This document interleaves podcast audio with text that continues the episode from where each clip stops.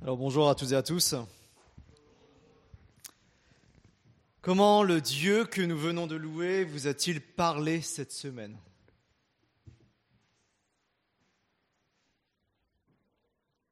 Comment avez-vous vécu cette semaine sous le regard de celui qui a tout créé, comme nous l'avons dit tout à l'heure?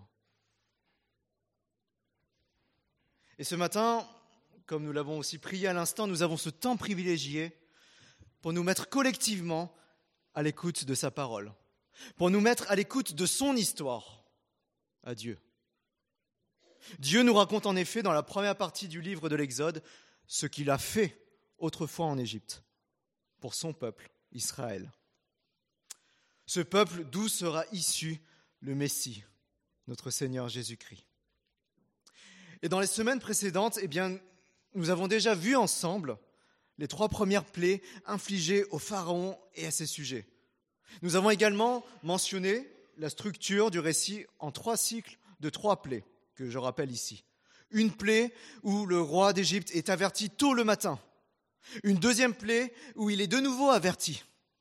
Et puis une dernière plaie où il n'apparaît aucun avertissement. Et nous avons trois fois ce cycle durant ce récit sur les plaies. Et donc aujourd'hui, on va se concentrer plus sur le deuxième cycle, le cycle central, euh, les, plaies de 4 à 6. Et avec ce deuxième cycle, eh bien, nous montons d'un cran en intensité. Les fléaux deviennent plus terribles. Et bien sûr, si nous regardons déjà et si nous anticipons sur le troisième cycle, eh bien, ce troisième cycle va nous dévoiler encore un crescendo avant que nous arrivions au point culminant de la dixième plaie. Et dans ce récit des dix plaies, Dieu se révèle. Et pour nous qui n'avons pas fini de connaître notre Dieu Tout-Puissant, et encore à l'instant on chantait Je veux mieux te connaître, il s'agit de nous demander ce que ces plaies que nous sommes en train d'étudier nous disent aujourd'hui de Dieu. Qu'est-ce que ces plaies nous disent de Dieu? Vous pourriez peut-être me dire Oui, mais que disent-elles aussi de Moïse et du Pharaon? Et effectivement, il y aurait aussi des choses à dire. Mais n'oublions pas que le héros de l'histoire, c'est Dieu. C'est pourquoi nous portons une attention particulière sur ce qu'il a dit, sur ce qu'il a fait et sur la manière dont il a traité son peuple. Nous, nous pouvons changer. Nous pouvons évoluer tantôt en pire et tantôt en mieux. Mais Dieu, lui, ne change pas. Ce que le récit de l'Exode nous apprend sur Dieu est toujours valable aujourd'hui, car Dieu reste le même. Ce qui était vrai autrefois est vrai aujourd'hui aussi parce que Dieu reste le même. Et la semaine dernière, nous avons vu que Dieu se présente comme un Dieu qui n'a pas d'égal. Et c'est vrai en tout temps. C'est vrai encore aujourd'hui. Dieu n'a pas d'égal.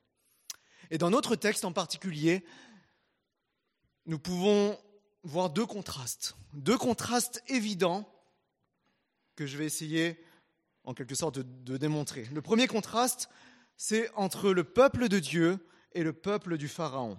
Et je vous invite à ce que nous puissions lire ensemble le texte d'aujourd'hui, donc dans Exode chapitre 8. Donc je vous invite à ouvrir la parole de Dieu à Exode chapitre 8. Et nous lirons d'abord les versets 16 à 20. Exode chapitre 8, les versets 16 à 20.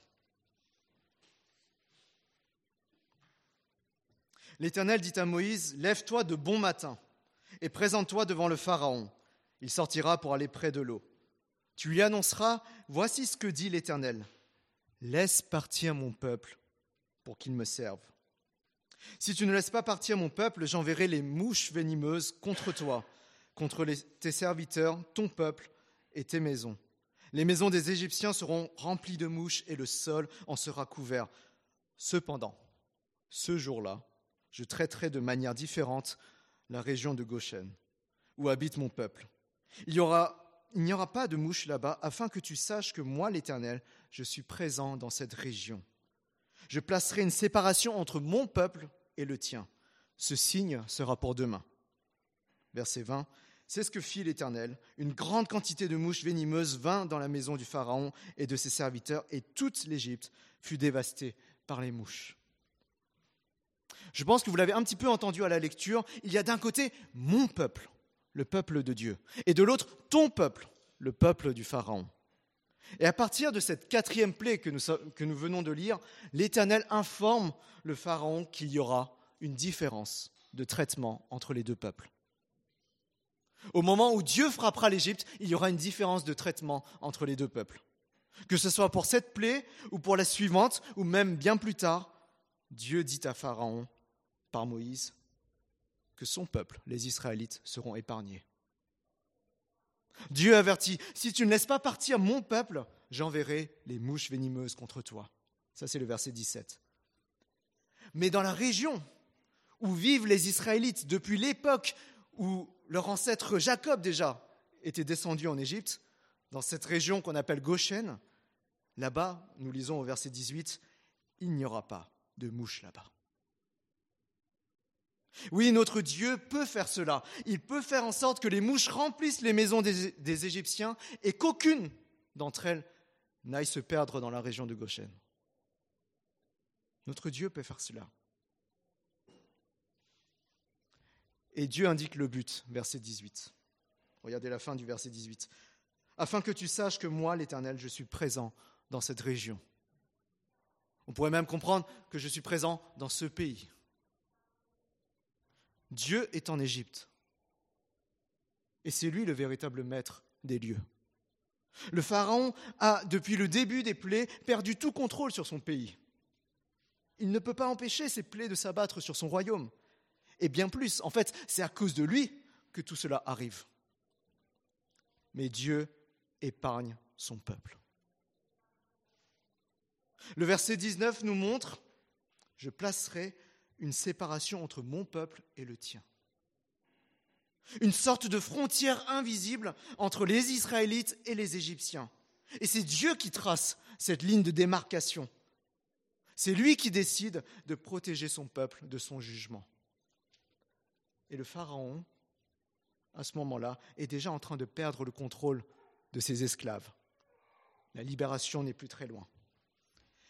Rappelons juste que Dieu agit ainsi à l'égard des Israélites à cause de son alliance, à cause de l'alliance qu'il a traitée, qu'il a passée, qu'il a établie avec les patriarches. Et je vous renvoie au début du livre de l'Exode. Vous vous souvenez peut-être encore de cette situation où les Israélites étaient en train de souffrir, de gémir à cause de leur esclavage, eh bien, nous voyons au chapitre 2, chapitre 2, versets 24 à 25. Dieu entendit leur gémissement et se souvint de son alliance avec Abraham, Isaac et Jacob. Dieu vit les Israélites, il comprit leur situation. C'est à cause de cette alliance que Dieu a passé depuis bien longtemps avec les ancêtres du peuple d'Israël que maintenant il agit en leur faveur. Nous voyons aussi dans le chapitre 3, verset 16, Exode 3, verset 16, va rassembler les anciens d'Israël, donc Dieu parle à Moïse, va rassembler les anciens d'Israël et dit-leur, l'Éternel, le Dieu de vos ancêtres, m'est apparu, le Dieu d'Abraham, d'Isaac et de Jacob. Il a dit, je m'occupe de vous et de ce qu'on vous fait en Égypte. C'est à cause de cette alliance passée avec les ancêtres du peuple d'Israël que Dieu maintenant prend soin de ce peuple. Le Dieu qui a choisi Abraham et ses descendants, le Dieu qui a fait alliance avec Abraham et ses descendants, est désormais en train de s'occuper de son peuple en Égypte. Et quarante ans plus tard, Moïse écrira dans le Deutéronome pour la génération qui va entrer en terre promise. Je vous renvoie à Deutéronome chapitre 7. C'est un texte qui est euh, plutôt connu, en tout cas je pense que vous l'avez déjà entendu. Deutéronome chapitre 7, versets 6 à 8. Tu es un peuple saint pour l'Éternel ton Dieu.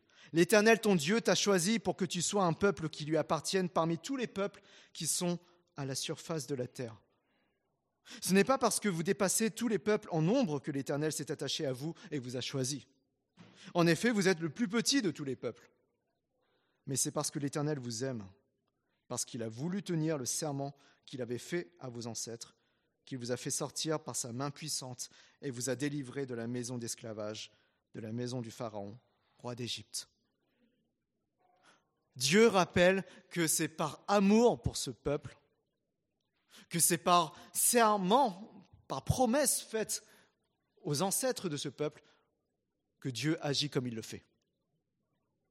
Et non pas parce que ce peuple a quelque chose de spécial, non pas parce que ce peuple est fort. À cause de tout cela, à cause de ses promesses, à cause de son amour, Dieu veille sur son peuple. Et cela est vrai de cette terrible plaie, cette plaie des mouches qui, envahit l'Égypte, mais aussi des autres plaies. Jusqu'à la dixième plaie, Dieu veille sur son peuple. Et cela est vrai aussi au-delà des plaies. Lorsque nous regardons un peu plus loin dans l'histoire de l'Exode, les Israélites vont devoir traverser cette mer rouge. Vous connaissez cette histoire. À pied sec. Oui, eux, ils traversent à pied sec, mais concernant les Égyptiens, ils sont engloutis par les eaux. Dieu veille sur son peuple jusqu'au bout. Et tout cela ne nous est pas étranger. À nous qui sommes le peuple de Dieu sous la nouvelle alliance. Dieu veille sur son peuple qu'est l'Église. Je me souviens qu'au début de la pandémie de Covid-19, les chrétiens réagissaient de diverses manières. D'un côté, on parlait de jugement de Dieu, et de l'autre, on pouvait parfois, en tout cas chez certains chrétiens, être persuadé que Dieu épargnerait son peuple, l'Église. On citait des versets à ce sujet. Dieu ne nous touchera pas. Et peut-être même que le récit des dix plaies pouvait aussi conforter dans ce sens.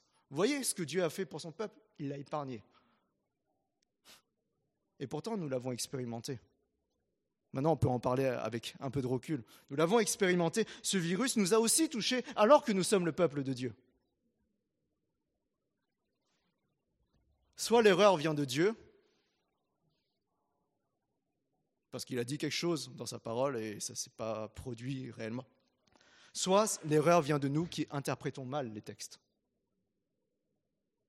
Et j'opte pour la deuxième option. L'erreur vient de nous. En réalité, il ne faudrait pas lire notre texte comme la promesse que Dieu nous épargnera de tout fléau, de toute maladie, comme il l'a fait en Égypte. Dans le contexte de l'époque, ces, plaies avaient un caractère unique. C'est l'Égypte qui a été ainsi frappée de dix plaies. Nous ne retrouvons pas cette histoire pour d'autres peuples. Il y a quelque chose d'unique qui s'est passé et qui est propre au contexte de cette époque. Mais ce que nous retenons, ce que nous retenons quand même, c'est l'idée du jugement de Dieu. Du jugement de Dieu à cause, bien sûr, du péché du Pharaon qui ne veut pas laisser partir le peuple de Dieu, qui empêche les Israélites de rendre un culte à l'Éternel. Oui, de ce jugement, Dieu préserve son peuple à cause de son alliance avec Abraham, Isaac et Jacob. Et Dieu a fait de même pour nous. À la croix, il nous a préservés de la colère à venir. Il ne nous a pas préservés du Covid, mais il nous a préservés de la colère à venir, ce qui est bien pire que le Covid. Il y a eu à la croix un jugement, mais qui n'est pas tombé sur nous. Vous n'étiez pas sur la croix, à ce que je sache. Moi non plus d'ailleurs. Mais à la croix, un jugement a eu lieu. Une colère, la colère de Dieu, s'est abattu et a frappé celui qui était innocent de tout péché, Jésus-Christ. Celui qui a porté dans son corps nos péchés, celui qui a été frappé à notre place.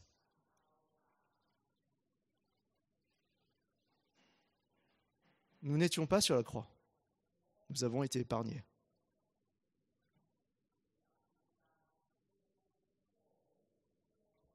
Nous étions tout aussi coupables que les Égyptiens lorsque nous fermions notre cœur à Dieu avant de le connaître. Et pour cette raison, parce que nous avions fermé notre cœur à Dieu, nous devions connaître le jugement. Mais Dieu, dans sa grâce infinie, n'en a pas voulu ainsi. Il nous a épargnés en n'épargnant pas son Fils. Il nous a épargnés en n'épargnant pas son Fils. Le plus juste des hommes a été condamné à notre place. Et je lis ce que l'apôtre Paul écrit aux chrétiens de Rome. Romains chapitre 8, versets 31 à 34. Que dirons-nous donc de plus Si Dieu est pour nous, qui sera contre nous? Lui qui n'a pas épargné son propre Fils, mais l'a donné pour nous tous, comment ne nous accorderait-il pas aussi tout avec lui? Qui accusera ce que Dieu a choisi? C'est Dieu qui les déclare justes. Qui les condamnera? Jésus-Christ est mort, bien plus, il est ressuscité, il est à la droite de Dieu et il intercède pour nous. Qu'est-ce que nous voulons demander de plus à Dieu? En Christ, nous sommes devenus intouchables. Non pas par rapport aux maladies, non pas par rapport aux difficultés de la vie, mais par rapport à la colère à venir. Nous sommes devenus intouchables. Nul ne peut nous accuser, et surtout pas Satan. Nul ne peut nous condamner. Des catastrophes qui peuvent survenir sur cette terre, bien sûr, nous n'en serons pas forcément épargnés. Mais notre assurance et notre joie sont encore plus grandes quand nous prenons de nouveau conscience que la mort et la résurrection de Jésus nous évitent le pire. Essayez d'imaginer la pire situation qu'on puisse vivre sur cette terre. Eh bien, Christ nous évite bien pire que ça. Christ nous évite d'être séparés à jamais de Dieu de connaître une condamnation éternelle loin de Dieu pendant l'éternité. Voilà de quoi nous sommes épargnés. Et je crois que ce n'est pas une petite chose.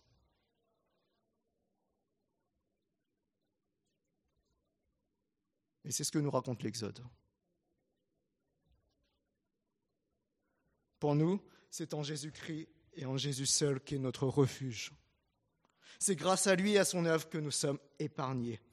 Ce n'est pas lié à notre mérite, ce n'est pas lié à notre bon caractère, ce n'est pas lié à nos bonnes œuvres.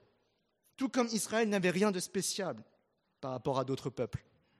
Mais dans sa grâce et dans la liberté qui est la sienne, Dieu nous a choisis pour être de son peuple, celui sur qui il veille. Cela est vrai pour nous si nous avons placé notre confiance en Jésus. Le deuxième contraste que nous voyons dans notre texte, c'est un contraste fort, évident, entre Dieu et le Pharaon. Et nous lisons la suite du texte au chapitre, Exode chapitre 8, verset 21. Le Pharaon appela Moïse et Aaron et dit, Allez-y, offrez des sacrifices à votre Dieu dans le pays. Moïse répondit, il n'est pas convenable d'agir ainsi. En effet, nous offririons à l'Éternel notre Dieu des sacrifices qui font horreur aux Égyptiens. Et si nous offrons sous les yeux des Égyptiens des sacrifices qui leur font horreur, ne nous lanceront-ils pas des pierres? Nous ferons trois journées de marche dans le désert, et alors nous offrirons des sacrifices à l'Éternel notre Dieu, conformément à ce qu'il nous dira. Le Pharaon dit, je vous laisserai partir pour offrir des sacrifices à l'Éternel votre Dieu dans le désert. Seulement, vous ne vous éloignerez pas en y allant. Priez pour moi. Moïse répondit, dès que je serai sorti de chez toi, je prierai l'Éternel. Demain, les mouches s'éloigneront du Pharaon, de ses serviteurs et de son peuple. Mais que le Pharaon ne nous trompe plus en refusant de laisser le peuple partir pour offrir des sacrifices à l'Éternel. Moïse sortit de chez le Pharaon et pria l'Éternel. L'Éternel fit ce que demandait Moïse, et les mouches s'éloignèrent du Pharaon, de ses serviteurs et de son peuple. Il n'en resta pas une. Cependant, cette fois encore, le Pharaon rendit son cœur insensible et ne laissa pas partir le peuple. Comme pour la plaie des grenouilles, le Pharaon convoque Moïse et Aaron. Et il sait très bien que les fléaux sont en lien avec sa décision, son refus en fait de laisser partir les, Israélites. Et notre homme ici veut marchander, il veut négocier, il veut céder en partie, mais pas totalement. D'accord, vous pouvez rendre un culte à l'Éternel, mais vous le ferez ici, en Égypte. Allez-y, offrez vos sacrifices. Mais Moïse, qui a été élevé en Égypte, à la cour égyptienne, mais qui connaît bien la culture égyptienne, sait très bien que sacrifier des animaux tels que le taureau, par exemple, sous les yeux des Égyptiens, euh, c'était signer son arrêt de mort, parce que c'était considéré comme un sacrilège pour les Égyptiens. Ces animaux sont sacrés pour eux, tout comme la grenouille que nous avons vue la, la semaine dernière. On ne touche pas à ces animaux, on ne les tue pas surtout, et on ne les sacrifie pas. Non, ce que le Pharaon demande est totalement déraisonnable. Mais plus important encore, Moïse ne compte pas désobéir à Dieu. L'ordre du Pharaon énoncé au verset 21 ne fait pas le poids ne fait pas le poids avec ce que Dieu a ordonné. Je relis le verset 23. Nous ferons trois journées de marche dans le désert, et alors nous offrirons des sacrifices à l'Éternel notre Dieu, conformément à ce qu'il nous dira. C'est la parole de Dieu qui fait autorité. Et si Dieu a ordonné d'aller dans le désert pour lui offrir des sacrifices, eh bien c'est ce qui se passera. Rester en Égypte, accepter la proposition du Pharaon reviendrait à rester esclave du Pharaon. Or, Dieu a l'intention de rendre son peuple libre. Il n'y a pas de compromis avec cela. Il n'y a pas de compromis avec ce que Dieu a dit. Dieu a dit, ce peuple doit partir, doit quitter l'Égypte pour rendre un culte à son Dieu. Et c'est ce qui doit se passer. Il n'y a pas de compromis. Il n'y a pas, on peut rester dans le pays et on va rendre un culte à l'Éternel. C'est juste un peu une parenthèse, mais est-ce que nous considérons ce que Dieu dit de manière générale comme étant ce qui fait autorité? Une autorité indiscutable Ou est-ce que nous pouvons dire, non, on peut négocier. Dieu a dit, aime ton Dieu de tout ton cœur. On peut aimer Dieu, mais peut-être pas de tout son cœur. Ou euh, Dieu a dit, aime ton prochain comme toi-même. Ben, oui, je peux aimer certains prochains, mais pas d'autres. Est-ce que nous considérons que la parole de Dieu fait autorité et d'une autorité indiscutable. Moïse, en tout cas, n'a pas cédé à cela. Il sait ce que Dieu lui a dit. Je pense qu'il a été suffisamment impressionné par Dieu pour dire, maintenant, nous, on doit partir, c'est ce que Dieu a ordonné, donc laisse-nous partir. Et ce qui est frappant dans notre récit, c'est le tempo que Dieu impose au Pharaon. Contrairement au fléau des grenouilles, le pharaon, cette fois-ci, n'a plus son mot à dire. Il n'a plus de délai à donner. Vous vous souvenez quand c'était le fléau des grenouilles? Moïse lui a dit Dis-nous, dis-moi pour quand je prierai pour toi. Et le pharaon a répondu Demain. Donc là, cette fois-ci, il avait donné un délai. Mais cette fois-ci, nous ne voyons pas cela. Moïse ne laisse pas le choix. Mais il dit tout simplement, de la part de Dieu, que demain, les choses se passeront ainsi, euh, comme ci ou comme ça. Et c'est maintenant, c'est que Dieu euh, montre qu'il fixe en réalité les moments, les temps et les moments. Je vous montre quelques exemples. Verset 19. Donc chapitre 8, verset 19. Je placerai une séparation entre mon peuple et le tien. Ce signe sera pour demain. Et au verset 25, si on va un peu plus loin, Verset 25, Moïse répondit, Dès que je serai sorti de chez toi, je prierai l'Éternel. Demain, les mouches s'éloigneront du Pharaon, de ses serviteurs et de son peuple. Cette fois-ci, ce n'est pas le Pharaon qui demande demain pour que le fléau s'arrête, mais Dieu l'a décidé ainsi. Dieu a décidé que le fléau prendra fin le lendemain. Et de nouveau, quand même, soulignons-le, ici, Dieu fait grâce en écoutant la prière de Moïse pour l'Égypte. Moïse prie pour l'Égypte et Dieu écoute la prière de Moïse et arrête le fléau. Dieu fait grâce. Et ce n'est jamais anodin de le remarquer. Regardons à présent le chapitre 9, verset 5.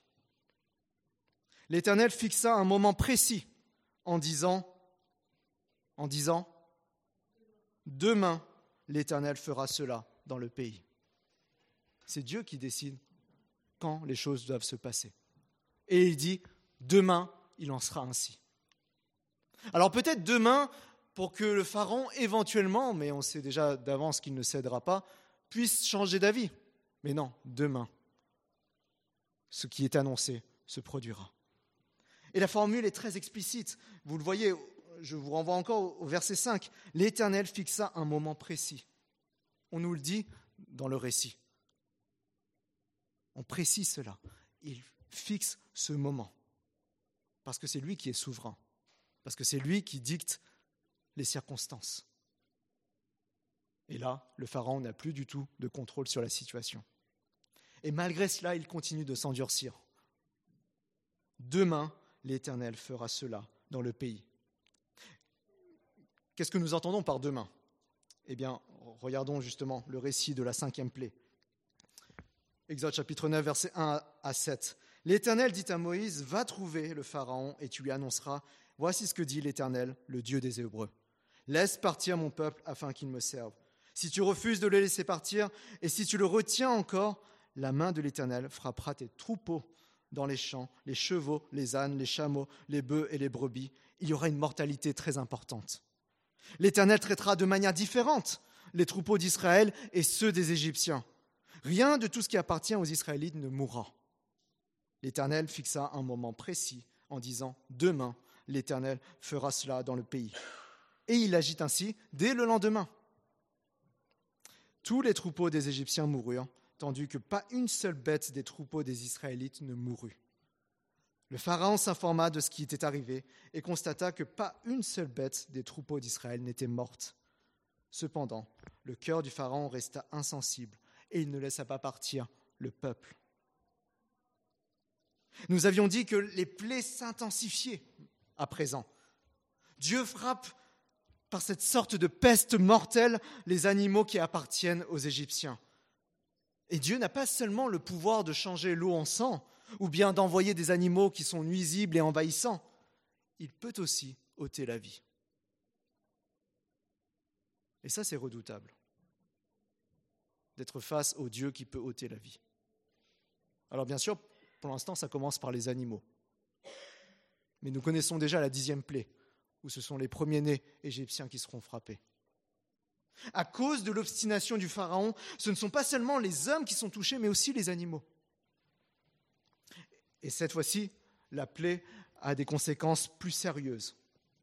Des animaux en quantité meurent, du côté égyptien seulement. Parce que Dieu fait encore ici une différence entre son peuple et le peuple qui ne lui appartient pas. Dieu veille sur son peuple de telle sorte que nous lisons, et j'attire votre attention là-dessus, verset 4, Rien de tout ce qui appartient aux Israélites ne mourra. Verset 6, Pas une seule bête des troupeaux des Israélites ne mourut. Et verset 7, Pas une seule bête des troupeaux d'Israël n'était morte. Dieu traite différemment ces deux peuples parce qu'il se souvient de son alliance avec Abraham, Isaac et Jacob. Dieu a annoncé ce qui allait se passer le lendemain, et c'est effectivement ce qui s'est passé. Et par ce nouveau fléau, Dieu étale l'impuissance flagrante du Pharaon qui ne peut rien empêcher. Dieu dit demain, et c'est ce qui se passe. Et le Pharaon ne peut rien faire pour empêcher cela. Il est totalement impuissant. Combien la parole de Dieu est redoutable. S'il dit demain, ce sera demain. Et Dieu fait toujours ce qu'il a annoncé, de telle sorte que sa parole est toujours vraie toujours fiable. Et voilà pourquoi son autorité est incontestable. Voilà pourquoi l'autorité de sa parole est incontestable. Parce que Dieu fait toujours ce qu'il dit. Toujours. Sans exception. Et comparé à la parole du Pharaon, c'est là que vient le contraste, comparé à la parole du Pharaon qui est changeante, il dit une chose et finalement il revient sur sa parole, la parole de Dieu est indiscutable. Indiscutable quand il s'agit de donner des ordres. Et sa parole est entièrement sûre quand il annonce ce qu'il va faire. Si Dieu dit et annonce ce qui va se produire, nous pouvons être sûrs que c'est ce qui se produira. S'il dit demain, c'est que demain il se passera ce qu'il a dit. Et c'est ce dernier aspect que nous pouvons retenir ce matin. C'est en un tel Dieu souverain, maître de tout, maître de toutes les circonstances, c'est en un tel Dieu que nous mettons notre confiance. S'il dit qu'il accomplira son plan de salut, il est digne d'être cru. Et nous connaissons la suite. Nous savons que effectivement Dieu libérera son peuple en continuant de déployer sa puissance. Et dans notre texte, ce que nous remarquons, c'est que Dieu avertit. Il dit Demain je jugerai. Et tout à l'heure, nous avons dit qu'il y a encore, pour nous, un jugement à venir. Il y a encore pour l'humanité la colère de Dieu à venir, une sorte de demain. Dieu est patient, mais demain, et nous ne savons pas quand, il jugera. Et nous pouvons être sûrs que s'il a dit demain, c'est ce, qui se, passera. Et nous savons effectivement qu'il fera ce qu'il a annoncé. Mais comme les Hébreux qui n'ont rien perdu de leur troupeau, eh bien Dieu nous épargnera au jour du jugement dernier, à cause de l'alliance dans laquelle nous nous trouvons. Ça n'a rien à voir avec nos mérites, ça n'a rien à voir avec ce euh, qui nous sommes, mais à cause de l'alliance dans laquelle nous nous trouvons. Une alliance nouvelle qui a été scellée par le sang de Jésus-Christ, c'est-à-dire par sa mort. Si nous avons confiance en Jésus, nous n'avons pas à avoir peur de demain quand le jugement final tombera. Nous n'avons pas à avoir peur de ce demain. Et si vous n'avez pas encore mis votre confiance en Jésus, n'attendez pas demain. C'est aujourd'hui le bon moment. Parce que demain, il se peut qu'il soit trop tard. Quand Dieu nous appelle à lui, il dit aujourd'hui, il ne dit pas demain. Demain, c'est le jour du jugement. Et je ne veux pas terminer ce message sans lire la fin de notre, texte, de notre passage, la sixième plaie, versets 8 à 12. L'Éternel dit à Moïse et à Aaron, remplissez vos mains de cendres de fourneau, et que Moïse la jette vers le ciel sous les yeux du Pharaon. Elle deviendra une poussière qui couvrira toute l'Égypte. Et dans toute l'Égypte, elle produira sur les hommes et sur les animaux des ulcères formés par une éruption de pustules. Ils prirent de la cendre de fourneau et se présentèrent devant le Pharaon. Moïse la jeta vers le ciel. Elle produisit sur les hommes et sur les animaux des ulcères formés par une éruption de pustules. Les magiciens furent incapables de se présenter devant Moïse à cause des ulcères. En effet, ils étaient couverts d'ulcères comme tous les Égyptiens. L'Éternel endurcit le cœur du Pharaon, et celui-ci n'écouta pas Moïse et Aaron. Cela se passa comme l'Éternel l'avait dit à Moïse. L'Éternel endurcit le cœur du Pharaon. Nous en parlerons encore la semaine prochaine. Mais il ne faut pas passer trop vite sur cette formulation. À plusieurs reprises, nous lisions que le Pharaon avait lui-même endurci son cœur. Mais dans le plan de Dieu, c'est aussi ce que Dieu a voulu. Dieu a voulu que le Pharaon s'obstine. Et la version de la Bible du Semeur le rend ainsi L'Éternel fit que le Pharaon s'obstine. Et par contraste, là aussi nous voyons un contraste. Par contraste, Dieu n'a pas agi ainsi envers Moïse. Il n'a pas agi ainsi envers son peuple. Et il n'a pas agi ainsi envers nous qui croyons en lui. Il n'a pas endurci notre cœur. Soyons reconnaissants ce matin de ce que Dieu ne nous ait pas endurci, mais qu'il a bien voulu dans sa grâce que nous fassions partie de son peuple. Vous voyez dans le texte ce qui se passe. Il endurcit le cœur du Pharaon. Dieu fait ce qu'il veut.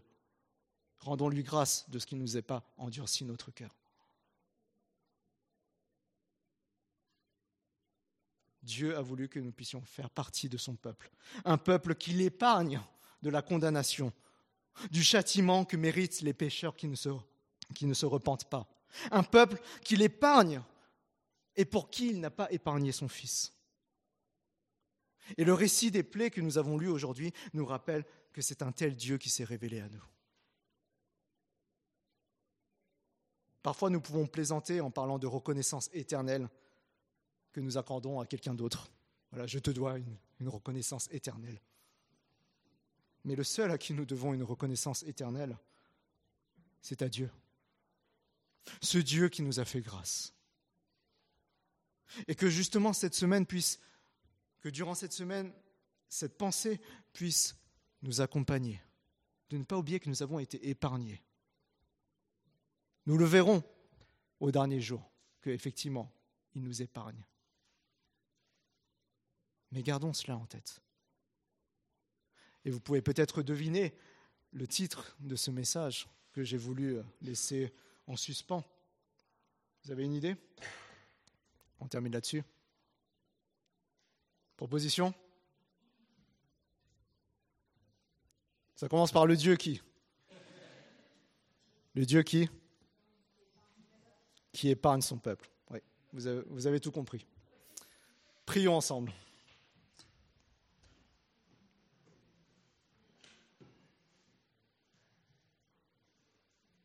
Seigneur, nul n'est comme toi. Nous voulons encore le redire, nous voulons non seulement le, croire de tout notre cœur et en tenir compte pour notre vie au quotidien. Et quelle incroyable grâce, Seigneur, tu nous as témoigné en Jésus-Christ en nous permettant d'être un peuple épargné. Épargné d'une souffrance éternelle, celle d'être séparé à jamais de toi. Oui, tu nous as épargné cela. Et nous le croyons, parce que tu dis dans ta parole que tu n'as pas épargné ton Fils, que tu n'as pas épargné Jésus, et qu'avec lui tu nous accordes tout. Seigneur, nous ne pouvons pas mesurer, ou en tout cas pas suffisamment, le privilège que nous avons de t'appartenir et de faire partie de ton peuple. Un peuple qui, au jugement dernier, aura un verdict favorable. Nous ne pouvons pas l'imaginer. Et dans cette vie où effectivement nous pouvons être parfois livrés à différents, ce qui nous semble en tout cas être des aléas, ou à toutes sortes de fléaux ou de malheurs qui peuvent nous atteindre, nous pouvons au moins avoir cette assurance qu'en Christ, nous avons été épargnés de la colère à venir. Oui, nous voulons te remercier parce que déjà, dès le texte de l'Exode, tu nous montres cela en germe. Et nous voulons te bénir parce que tu as accompli effectivement cela à la croix. Oui, Seigneur, accorde-nous d'être éternellement reconnaissants pour ce que tu as fait. Pas simplement aujourd'hui, ni demain, mais pour toujours. Merci encore, Seigneur pour cette grâce que tu nous as révélée en Jésus-Christ. Amen.